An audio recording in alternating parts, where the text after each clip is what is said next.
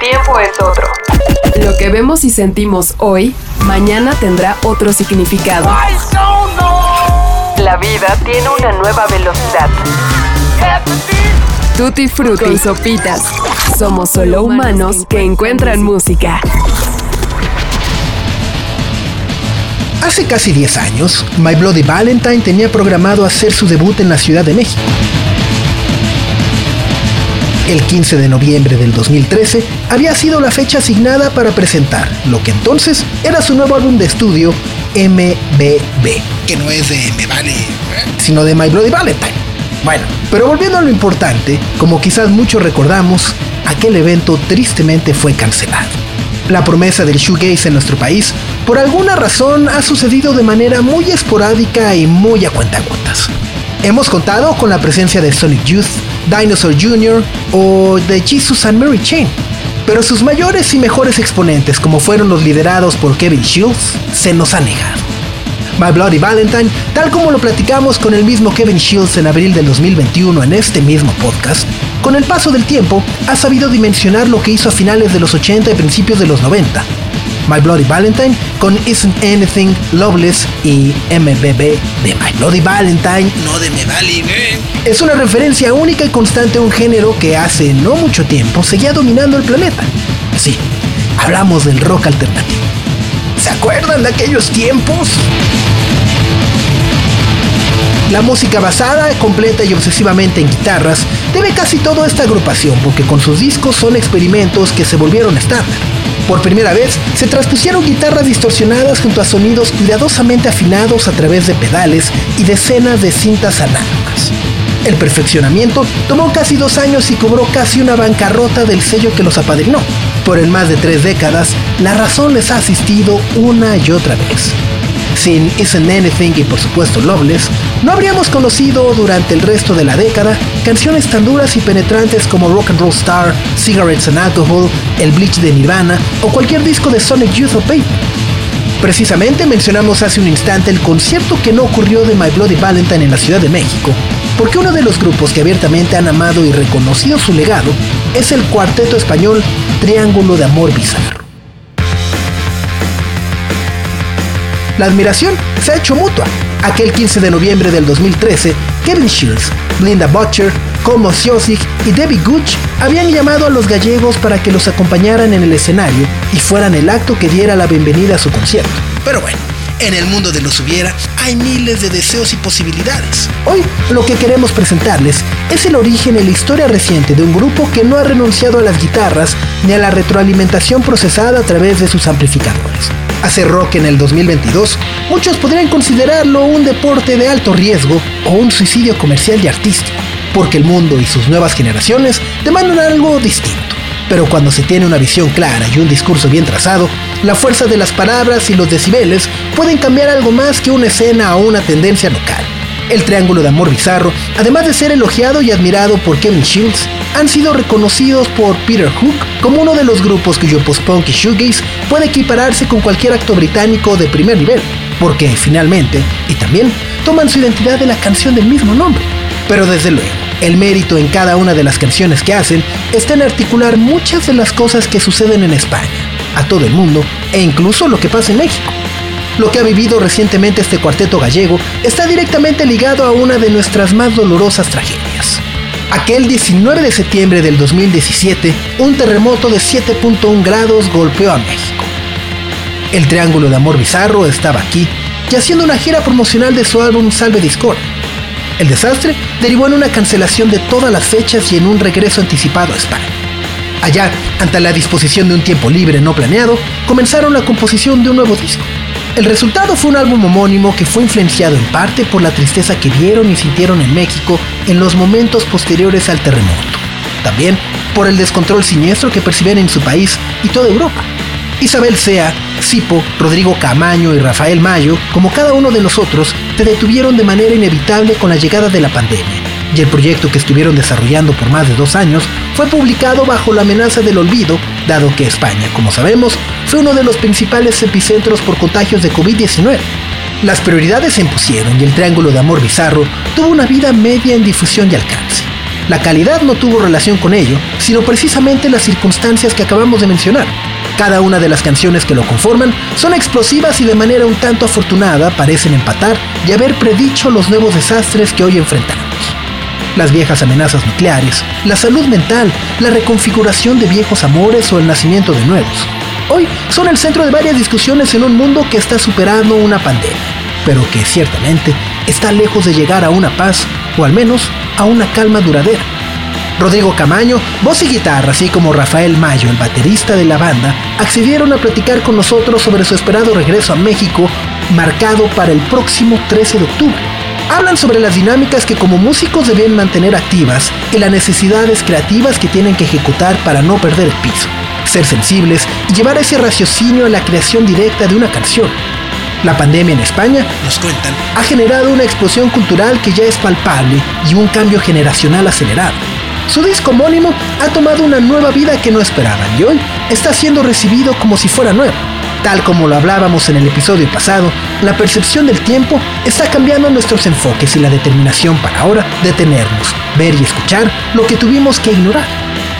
Rodrigo Camaño y Rafael Mayo recuerdan sus inicios y cómo su primer disco pudo tomarles toda una vida para hacer. Recuerdan que lo siguiente es no detenerse y que la música debe destruirse constantemente para recomponerse y reinventarse. Esta semana en Tutti Frutti, el Triángulo de Amor Bizarro nos habla de una historia nueva que fue escrita en el 2020. Sean bienvenidos. Hola, soy Rodrigo de Triángulo de Bizarro y estáis escuchando Tutti Frutti. Hola, soy Rafa de Triángulo Autor Bizarro y estás escuchando Tutti Frutti.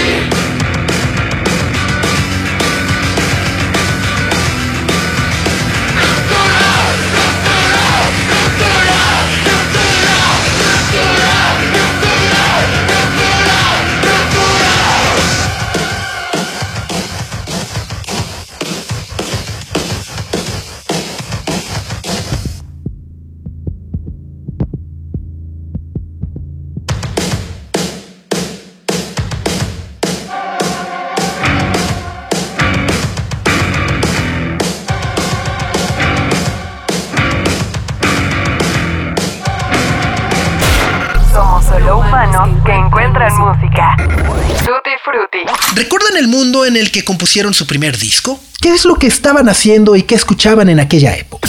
Bueno, pues vi- vivíamos todos en, en A Coruña, ciudad, y allí nos conocimos. Rafa en ese momento estaba, tocaba en otro grupo, pero compartíamos todo el ensayo. De Y hecho, Rodrigo nos grabó, le- lo primero que grabamos con ese grupo nos lo grabó Rodrigo. sin, sin tener ni idea, por supuesto. pues nada, mira, teníamos, teníamos, pues nada, fuimos, es decir, éramos todos una pandilla, pues, eh, pues nos juntamos eso allí. el- teníamos un local de ensayo que le llamamos el taller electrónico, porque estaba en un sótano y, y antes de estar nosotros eh, había un taller electrónico, literalmente, de televisores, entonces le quedó así en el telefonillo y nada, ahí construimos todo y empezamos como de cero. Al final, en esa época en Galicia y en Coruña no había mucha escena musical, realmente quedaban un poco un poco viejas glorias de los 80, ¿sabes? pero había ahí, realmente no había, básicamente no había nada, apenas había salas, no había apenas conciertos más allá de las fiestas populares. Entonces, claro, cuando montamos el grupo nosotros, en plan, era, era lo loco, sin saber nada, sin conocer absolutamente nada. Yo creo que veníamos todos rebotados un poco de, de, de, eso, de, bueno, yo de la carrera, de económicas, y, sí, de los estudios superiores, todo el mundo. Sí, sí, eso, o de trabajos mal pagados. Entonces, sí, todo al final encontramos eso en común y empezamos a hacer, a hacer un poco toda la pandilla de amigos en torno a la música, pero sobre todo en torno a la idea de un poco de, de hacer música que, que molestase a, digamos, al, a lo que era la escena, a la, inexistente escena que había. Un poco, ¿sabes? En plan, pues mira, vamos a hacer una música. Si no hay, si no hay fue un poco. Si no hay nada que, que, nos guste, nos represente en los grupos de por aquí, pues vamos a hacer nosotros uno que, que nos represente a nosotros mismos. Y a partir de ahí, pues, pues construimos un local de ensayo en el sótano y, y, empezamos a ensayar sin ni idea. Recuerdo de grabar las primeras maquetas, ir aprendiendo sobre la marcha, básicamente que era un micro, que era un amplificador de guitarra. Y eso, y haciendo así las primeras canciones, ya te digo, era, era todo como, como, como muy, muy muy anatomismo, muy punk, éramos muy macarras en la época, estábamos por ahí, ¿sabes? Entonces, claro, era, la verdad, fue, fue una época para mí yo lo recuerdo como alucinante, ¿sabes? Y sin ninguna expectativa, ¿eh? Realmente montamos el grupo, pero sin ningún tipo de, de, de, planes de futuro ni nada. Era en plan de, pues, ¿qué hacemos? Pues vamos a, a un par de instrumentos que teníamos por ahí, empezamos a tocar y, y, y, empezamos así. De repente no, no sabemos cómo, pues de repente nos vimos que teníamos un contrato para sacar un disco y, de repente salió el disco, contábamos con que contar a lo mejor cuatro o cinco conciertos y volvernos para nuestra casa y hasta ahora no paramos entonces. ¿Cómo perciben que ha cambiado España durante todo este camino desde que comenzaron su carrera? Ah, yo creo que estamos de acuerdo, esto lo hablamos alguna vez, que eh, esa sensación de, uff, no te llega el dinero, no hay, no voy a conseguir nada, mis contratos son precarios, nosotros ya estábamos ahí. Es decir, era como que realmente era el pan de cada día de cada uno, lo que pasa es que ahora parece que le pasa a todo el mundo y antes, pues no creo que solo nos pasase a nosotros, pero la gente nuestra estaba en la mierda, estaba antes de esta hora. Sí, sí, sí, sí, ese ya lo recuerdo, con 25 años en la época y además, ¿qué pasa? Coincidía de repente una época de bonanza económica, una época de, de, optimismo capitalista, fuentes de la crisis, de la famosa crisis, y, y a, la, a, la, vez veías que todo el mundo, ¿sabes? Que parecía que todo el mundo, que había, que había de todo para todo el mundo y realmente pues veíamos que nuestra generación era todo lo contrario. Entonces eso es que realmente pues no, no, eso no, es lo que dice Rafa. Ahora a lo mejor la percepción es más intergeneracional es que yo no recuerdo ya no haber, no haber vivido una crisis de algún tipo ya. Y toda la carrera del, del grupo pues, siempre fue en, una, en, época, en época de crisis.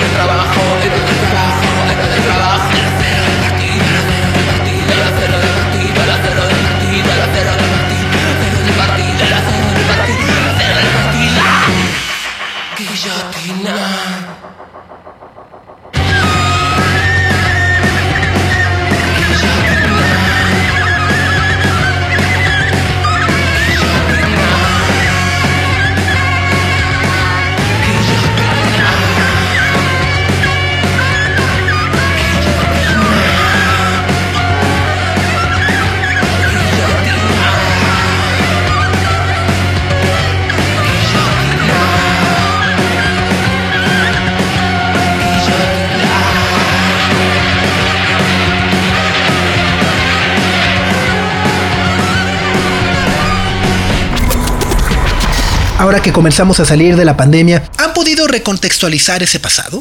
Grabamos el disco y justo salía la, la misma semana que, que, entró la pandemia en España y cerró. Y eh, creo que sí, claro, no, salió un jueves y el viernes estaba todo. y bueno, pues, pues bueno, es decir, a ver, claro, entonces hay un disco, pero es que ¿qué vas a hacer? tiras para adelante, ¿sabes? Si vas teniendo salud y vas tal, sobreviviendo como lo puedes. Hombre, en ese momento tener salud ya era increíble y luego por otro lado, que nadie sabía lo que iba a pasar. Es decir, podía ser un mes, podía ser nunca más, no se sabía. Entonces, no te vas a parar. Claro, nosotros sí que nos vimos ahí de repente, pues empezamos, pues claro, de repente justo en la época del subidón, de cuando lanzas un disco y ves que de repente los chicos estaban recibiendo muy bien el disco, pero claro, obviamente su, la trayectoria comercial del disco se, se quebró por completo, tuvo que cancelar toda la gira, todos los proyectos que había de, en torno al disco se tuvieron que, que cancelar. Y, y, nada, pero bueno, la verdad que estábamos, yo creo que como a los 15 días estábamos ya dándole la, la paliza a nuestra manager, en plan de, en cuanto haya algún tipo de resquicio de, de, tocar, ahí vamos, como sea, aunque sean conciertos de estos infernales que se hicieron, de, con mascarilla y gente sentada, ahí hicimos un montón, pero es que si, dejas, si dejásemos de tocar, a lo mejor ya no, ya no volvíamos, ¿sabes? Es que pasa el tiempo y, y la verdad, pues estuvimos muy ocupados, sacamos eso, después sacamos también el disco de versiones de ese disco, sacamos el, un par de singles y, y, nos mantuvimos ocupados un poco para seguir sintiéndonos músicos, ¿sabes? Porque te ves ahí tan trucado en algo que llevas trabajando dos o tres años, ¿sabes? Como era ese disco.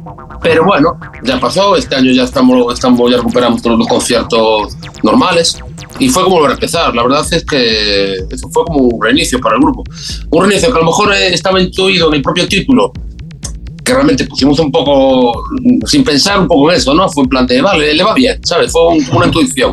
Pero de repente fue como abrir ahí la caja, vamos, como abrir la puerta de, del infierno. Empezaron, de repente ves que, claro, o sea, hay canciones que de repente rebotaban en, en todo lo que era la pandemia, que parecía que estaban escritas después de la pandemia, cuando a lo mejor llevaban un año escritas, ¿sabes? Y, y eso sí que lo vemos, que es un disco que está como ahora muy asociado a todos esos sentimientos que, de, ¿sabes?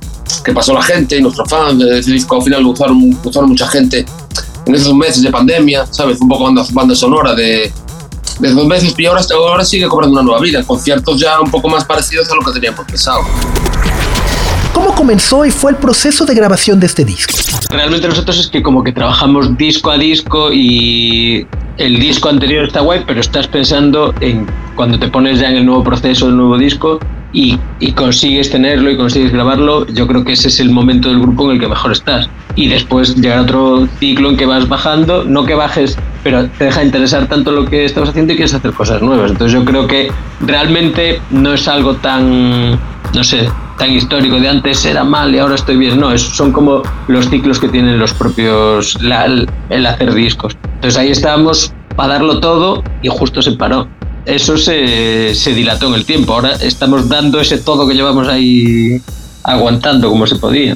A ver, a su vez también para nosotros era un disco, digamos, interesante, porque es el primer disco que, que hicimos conscientes, digamos, de que nuestra generación ya se había pasado.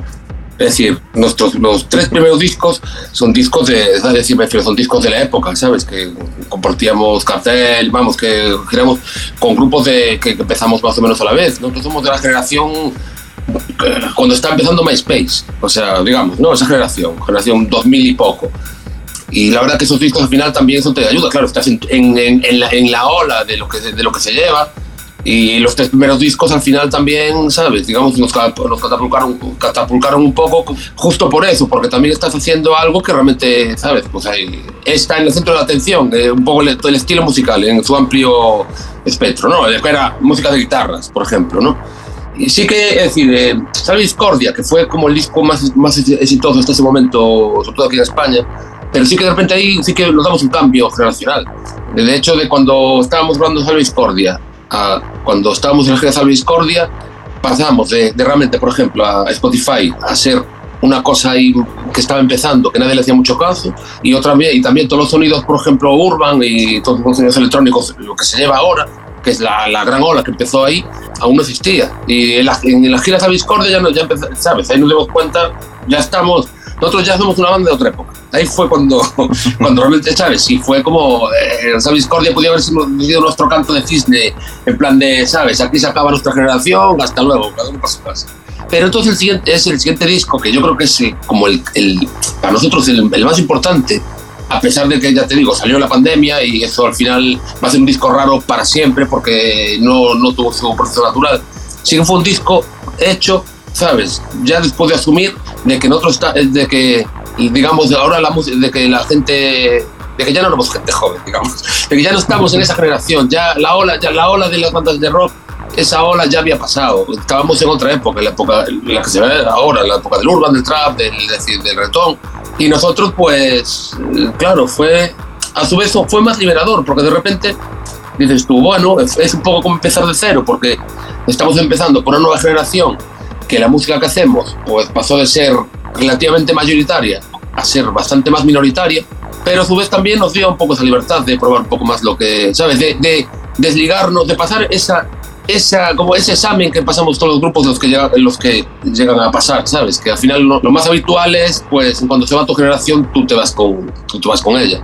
Y ese fue el primer disco de, ¿sabes? De, no, si podemos seguir haciéndolo, ¿sabes? Y de hecho podemos hacer cosas igual, seguir siendo relevantes, ¿sabes? Por lo menos para nuestra base de fans y dentro de tal y ya no estar ligados a esa, a esa corriente, a esa corriente que, que hasta ese momento estuvimos. Pues fue un disco para nosotros, ya te digo, fundamental porque es el que nos abre las puertas de, del futuro y, y, ya poder, digamos, hacer música sin estar ligados ni a un estilo terminado, ni a una corriente, ni a nada, ¿sabes? Ni a una generación.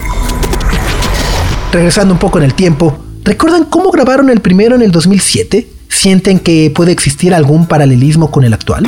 Fue el, no proceso. Yo creo que lo, de, los primeros, discos es que no, no lo piensas. Cuando te das cuenta, o tienes un disco o no tienes nada. Me refiero, de repente, ¿sabes? Empezamos a dar conciertos, ya más, nada, me acuerdo que, todo al principio, ¿sabes? Bueno, provocábamos, claro, estábamos empezando, sabíamos tocar, pero metíamos una bulla, claro, y llevábamos una actitud ultra punky contra todo. Y entonces, claro, repente, wow, me acuerdo de la ciudad, a nivel, a nivel, eso, a nivel Coruña, a nivel local, a nivel Galicia, donde había, uf, había como casi dos tribus urbanas enfrentándose por nosotros, ¿sabes? Y era, digamos que nos, nos usaban, ¿sabes? De repente estábamos ahí en el centro de atención y de repente, sin darnos cuenta, teníamos, un, ¿sabes? Como un disco, propuestas de sellos y realmente eso casi acaba con el grupo, porque de repente veíamos que, uf, todo el, este, esta cosa que hacíamos de forma tan espontánea, o sea, de repente, uf, hay que, ¿sabes? Hay que planificar algo, tal.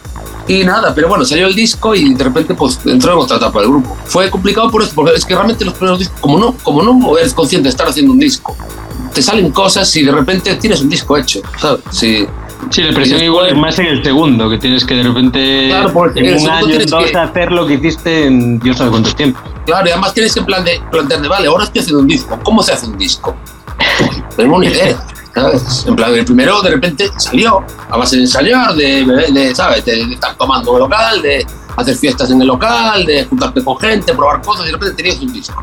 Y eso es, ¿sabes? Esa espontaneidad tienes también, claro, que asumir que no volverá a ocurrir porque eso es, es una cosa que te pasa una vez en la vida. Después ya eres, eres ya consciente y ya sabes el truco, ¿sabes? Es en plan de ya no, ya no, no puedes repetir ese proceso, pero tienes que, pues, de repente, uff, a ver, entonces esto va a ir en serio. Realmente al final, ¿sabes? Vamos a, va a haber, va a haber aquí más, vamos a durar más de, un año el grupo, dices tú.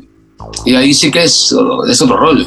Pero el primer disco, eso yo lo recuerdo como una época fascinante de juventud, de fiestas, de eso, de, y de repente, así como de regalo, ¿sabes? En plan de, mira, en plan de, ¿sabes? Habéis cogido bien, en plan de habéis pasado de, ¿sabes? De, de lo que nos gustaba, habéis hecho lo que gustaba y de repente os, os cayó del cielo un disco hecho. Vale, ¿sabes? Y eso es muy, muy diferente a lo que después lo, los siguientes discos, claro.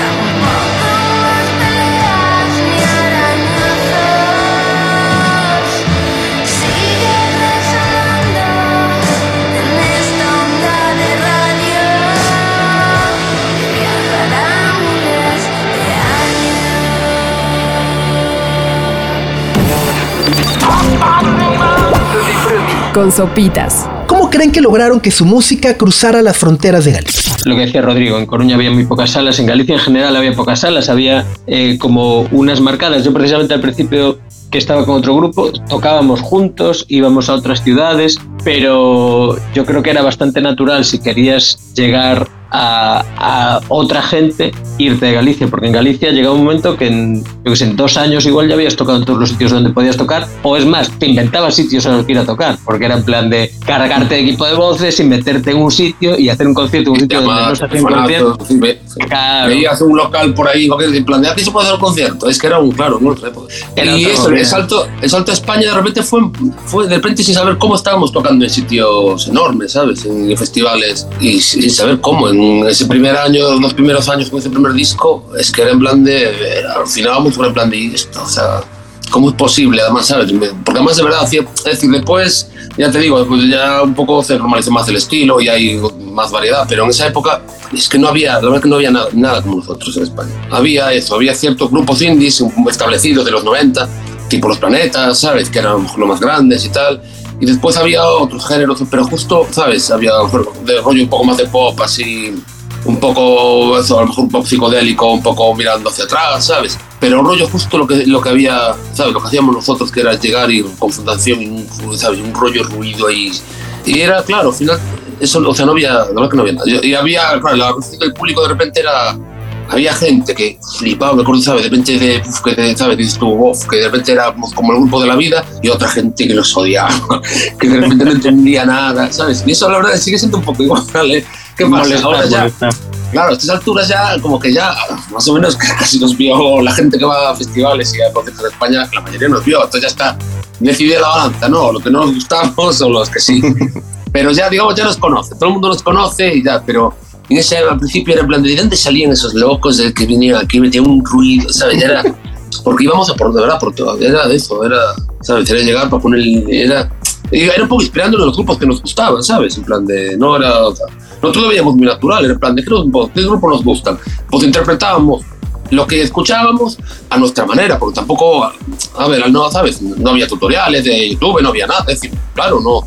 Eso a la vez también te da un, te da una, un rollo muy liberador, que que es que, lo interpretas a tu forma. Entonces de repente puedes llegar a algo que es propio, ¿sabes? A base de hacer una interpretación de lo que estás escuchando, digamos, tienes que procesarlo, ¿sabes? Y tal, y de repente, claro, de repente al final, nosotros también nos dimos cuenta de eso, que eso es lo que nos interesaba. De, repente de, de, hacerlo tal cual por el hecho de que el estilo es así, nunca fuimos nada, nada, nada, ¿sabes? Nada nada puristas del estilo, ¿sabes? De, de, hecho, nosotros era en plan de, si aprendíamos un estilo, al día siguiente es destruirlo, tío, ¿sabes? Es, darle la vuelta, a ver, a ver, ponerlo, a, ver hasta dónde puede llegar, ¿sabes? El, el, rollo de decir, ¿sabes? Nunca nos interesó para nada. Y eso, viene de esa época, ¿sabes? Yo, en plan, de, empiezo a ver cosas por ahí en de YouTube ahora, de cómo se hace la guitarra shoegaze, tal. Y a lo mejor es todo lo contrario como, ¿sabes? A como nosotros interpretábamos. Pero eso también creo, que fue lo que nos dio el sonido, el propio. Y de repente eso, que no sonábamos a, a nada, ¿sabes? Sonábamos un poco se nos veía las influencias, todas las influencias de este tipo de grupos, rollos de Mary Chain, Marvel Valentine, ¿sabes? En plan de cosas, cosas bestias, tal, ¿sabes? En plan, pero era una, una, interpretación propia y mucha gente lo pilló así. Yo creo que eso fue también lo que nos hizo entrar un poco de, ¿sabes? De repente se nos abrieron todas las puertas y, y tuvimos eso, pues de repente mucha atención desde, desde el principio. ¿Cómo ha cambiado su acto en vivo a través de los años? Sobre todo el repertorio. Es decir, ampliar Claro, claro. Las bases siguen siendo un poco las mismas. ¿Qué pasa? Claro, ya muchos más años, en plan, entonces en plan de tal. Pero eso, yo que es el primer el repertorio. También, a ver, mejoramos muchísimo como, como, como músicos. Al final somos, es decir, ya te digo, empezamos sin, sin tener ni idea. Pero, pero hemos ensayado y ensayamos. Dudo que haya en España grupos que ensayan tanto como nosotros. Y entonces al final, pues, sabes, tienes una manera de hacer y tal, que eso yo, por ejemplo, con el tiempo descubrí que podía ir más rápido. Pensaba que no, pero con el tiempo es como, oye, se va más rápido, no más lento. ¿Sabes? Cosa que pensaba que no, y esto no, no daré. ¿Qué papel creen que México ha jugado a lo largo de su carrera? Creo recordar que mi segundo concierto con, con el grupo fue en México ya. Y ya desde allí, todo para arriba. Sí, sí, sí, sí, sí, sí. Y ahí la verdad que eso fue, ahí nos salvó un poco la vida, ¿eh? porque fue justo en, cuando acabamos la gira dentro del primer disco, estábamos empezando a Año Santo y de repente de información, el grupo estuvo, estábamos ahí agotados de la gira sin saber muy bien qué hacer, no nos salía nada de cara al, de cara al siguiente disco, el que fue después fue Año Santo, y la verdad que esos conciertos en México, que tocáramos en el Lunario, era con, un proyecto esto de Zone for Spain o algo así era. Y, y, ahí fue revelador, de repente llegamos aquí, de repente vimos que había gente que escuchaba nuestra música y eso para nosotros es que... Y eso fue realmente cuando vimos, ahí, es decir, las canciones de Año Santo se, acaba, se, se acabaron formando en, en los, conciertos, de México, porque en ese momento estaba todo, todo cogido con pinzas. estaba, no sabíamos muy bien y, y, fue llegar así a lo. Eso, un poco eso, con la banda, ¿sabes? Todo muy, esto, muy, eso ya digo, muy bien, toda la banda reformada. Y ahí fue en plan de tocamos muchas canciones de Año Santo y definitivamente fue venir, dar esos conciertos y cuando volvimos para allá fue plan de vamos a meternos ya a grabar, que ahí ya, ya tenemos el, disco. Y entonces vemos, o sea, hemos muchas veces, para nosotros México, vamos, es, es es un, es un, país fundamental, ¿sabes? Lo tenemos, siempre queremos, ya te digo, ahora justo, claro, entre la anterior gira con con el rollo del temblor y la pandemia, ¿sabes? Fue, lo, fue el, el máximo tiempo que estuvimos, que, que, estuvimos sin ir, pero a lo mejor es como nuestra séptima vez o octava vez que vamos a ir esta, y la verdad es que más ilusionados que nunca, justo por eso, porque no pudimos presentar el, eh, realmente esa discordia en, en, DF no, y este último disco realmente vamos con, con, doble gana, ¿sabes? Un poco para, para coger en el punto donde lo que no pudo ser de la, de la anterior vez, pues ahora, ahora retomarla y, y además se poder ir, ir, más a menudo, ¿sabes? Volver un poco más a, a retomar esos contactos, ¿sabes? Que es lo que está haciendo este año también, ¿sabes? También aquí en, en, en el resto de la gira. Una de las anécdotas que sabemos vivieron en nuestro país fue el sismo del 2017. ¿Cómo recuerdan aquel momento? Hombre, el temblor fue... no sé si lo catalogaría de anécdota, pero eso fue jodido. Sí, de hecho esa gira fue bastante... Porque cuando, cuando llegáramos también, llegáramos en la mitad de un huracán y recuerdo haber, haber estado, que no nos, que nos abría en el, en el avión, no sé, como 20 horas. Que, en plan, de aterrizaje, que nos bajaran. Es que, es que ese, esa, esa, esa, gira fue. O sea, aterrizamos, aterrizamos en un sitio que no estaba acostumbrados a ver aviones tan grandes y sacaban fotos y era como, ¿pero, pero dónde estaremos? Y no, no nos decían nada. Sí, porque habían desviado los, los aviones de, de, y no sabíamos dónde estábamos. Y de repente veíamos de tal, y estuvieron tal. Y después, y después bajaron del avión con un andamio. Y fue un plan de, Buah, llegamos a tierra, no sé cómo, no sé cómo llegamos a tierra. Y después esos conciertos estuvieron muy bien, ya tengo la pena fue eso, pues, a ver, a ver, primero el temblor, ¿sabes? Al final los conciertos todo lo de menos, se puede retomar como estamos haciendo ahora. Pero es que tenemos, de verdad, una, nuestra experiencia en México siempre fue increíble, por eso siempre intentamos volver.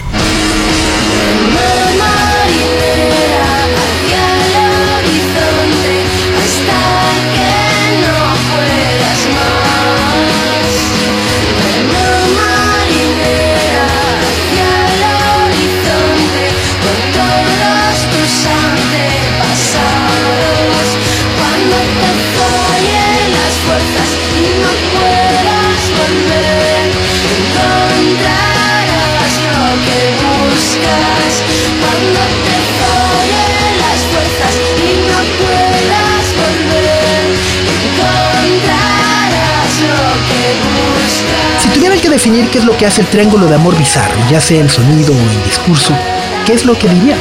En el fondo, o sea, esto igual suena un poco a, a perogrullo, pero es hacer lo que, lo que nosotros nos gusta. Es decir, todos los discos, las diferencias que pueda haber, siempre es algo que nosotros estamos súper convencidos. Yo creo que pasando o partiendo de que también somos oyentes de mucha música, que escuchamos mucha música, entonces digamos que ponemos eh, ese, esa barrera. Nosotros mismos como oyentes sí, sí nos gustaría. Pero tampoco, o sea, que decir, no es que sea, ah, todas las canciones son de un estilo. No, yo creo que somos, partimos de, de estilos diferentes, de sensaciones diferentes. Es simplemente que nosotros le demos, bueno, como ponernos del otro lado y decir, sí, esto me gustaría. Y de hecho es, está donde quiero que esté. Sí, a ver, yo mira, somos un grupo que al final la, o sea, la máxima es, es, hacer siempre lo que, no, lo que nos sale, ¿sabes? Al final esto de la música, bueno, es, es complicado, ¿no? Siempre parece que hay que hacer, pues un poco siempre lo que te transmite, ¿no? Que verdad que hay que renunciar a cosas para llegar a tal, para llegar a más gente. Y nosotros en plan de, mira, o sea, no, ya, ya, ¿sabes? Ya venimos de trabajo que nos gustaban, de pasar épocas de que no sé qué, y en plan de, la premisa cuando, cuando montamos la banda es en plan de, no, esto va a hacer, ¿sabes? Hay cosas que van a ser renunciables, que es uno, en plan de nunca faltar el, el, respeto a, nuestro, a nuestros seguidores, si es que los tenemos, que, al final demostramos que sí, ¿sabes? Pero es en plan de, ¿sabes? No, nunca vamos a, tener, a tomar a, nuestro público como, como idiota, ¿sabes? Nunca vamos a hacer algo que los defraude y desde luego, ¿sabes? En plan de, no por el hecho de, de, de tener un, digamos, una ambición económica, como, como podemos tener que de repente, ¿sabes? Que que el grupo se convierta en el medio, ¿no? El grupo para nosotros, la música es el, es el fin último, es transmitir nuestras emociones a, través de las canciones, a donde, a donde nos llegan. Tenemos X público, pues hay, hay X público, si hay más, mejor, si hay, si hay menos, pues es, lo que, es lo que hay. Somos, ¿sabes? No somos ni más guapos ni más tal. Pero sí que desde luego, ¿sabes? Estar orgulloso. Y yo, la verdad que a día de hoy, yo eso, escucho el primer disco que, que tiene 15 años, ¿sabes? Y sigo, y sigo estando orgulloso, orgulloso de ese disco, ¿sabes? No puedo, no puedo decir que, ¿sabes? Que en algún momento renunciáramos a algo, algo que, que quisiéramos hacer, ¿sabes? Por algo, por, cualquier cosa externa a lo que es el, solamente lo que es el, el propio arte, el propio transmitir, es eso, nuestros sentimientos y que, la, y que, y que reboten en la gente. Eso es, lo, es lo que hacemos y es, y es, y es lo que haremos. El resto, pues ya te digo, o sea, bienvenido sea, ¿eh? decir, no quiero decir que, que, sabes, que, que, nos cerremos, ojalá, sabes, ojalá fuésemos el grupo más famoso del mundo, pero por encima de eso, preferimos eso, pues que, ¿sabes? Que nuestra vida sea algo que, que para nosotros mismos, eh, ¿sabes? Haya merecido la pena hacerlo, ¿sabes? No tener que arrepentirnos de nada.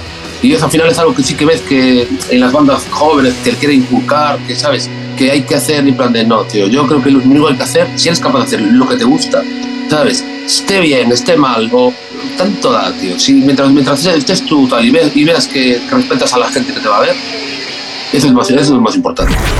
Por todos he sabido que existe un repunte en todo el mundo de la música en español gracias al reggaetón, al trap y demás. ¿Ustedes qué piensan de todo eso? ¿Creen que esto les ayuda para llevar su música hacia otros caminos?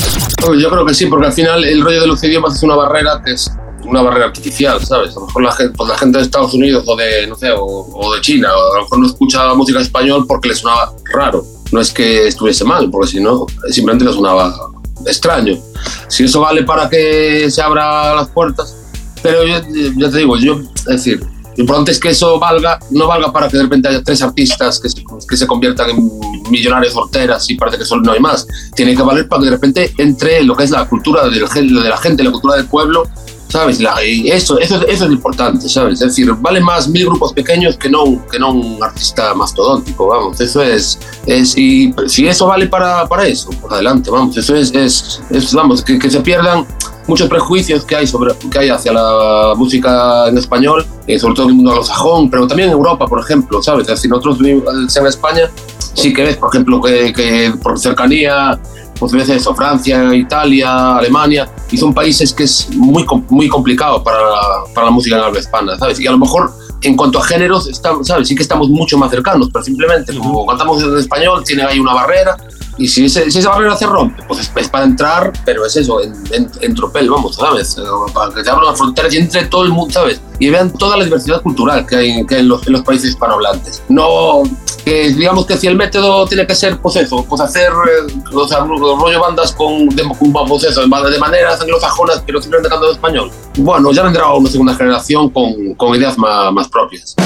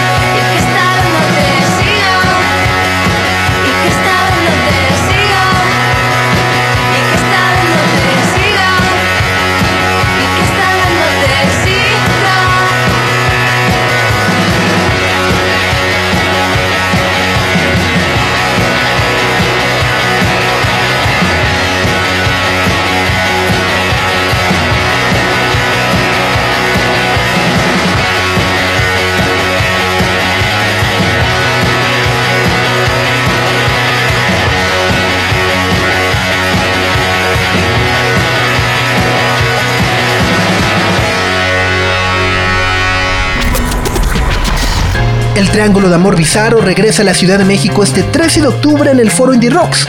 Para saldar, eso sí, una deuda que quedó pendiente hace varios años, así que nosotros esperamos estar ahí y no nos queda más que invitarlos a que nos acompañen, asistan y sean testigos del poder de una de las bandas más queridas, congruentes y sólidas de los últimos años en España. Gracias a Rodrigo Camaño y Rafael Mayo por haber accedido a platicar con nosotros y por supuesto Alejandro Vargas por la realización de esta entrevista. El guion de este episodio estuvo a cargo de José Antonio Martínez con el diseño de audio de Carlos El Santo Domínguez. Yo soy Sopitas y los espero la próxima semana con más Tutti Frutti en nuestro gran cierre de temporada. ¡Ah! Pásenla bien y de nueva cuenta. Si no han escuchado la charla que tuvimos con Kevin Shields de My Bloody Valentine, búsquenla en nuestros archivos y dénsela porque vale mucho la pena. Adiós. El tiempo es otro. Lo que vemos y sentimos hoy, mañana tendrá otro significado. La vida tiene una nueva velocidad. Tutti Frutti y Sopitas. Somos solo humanos que encuentran música.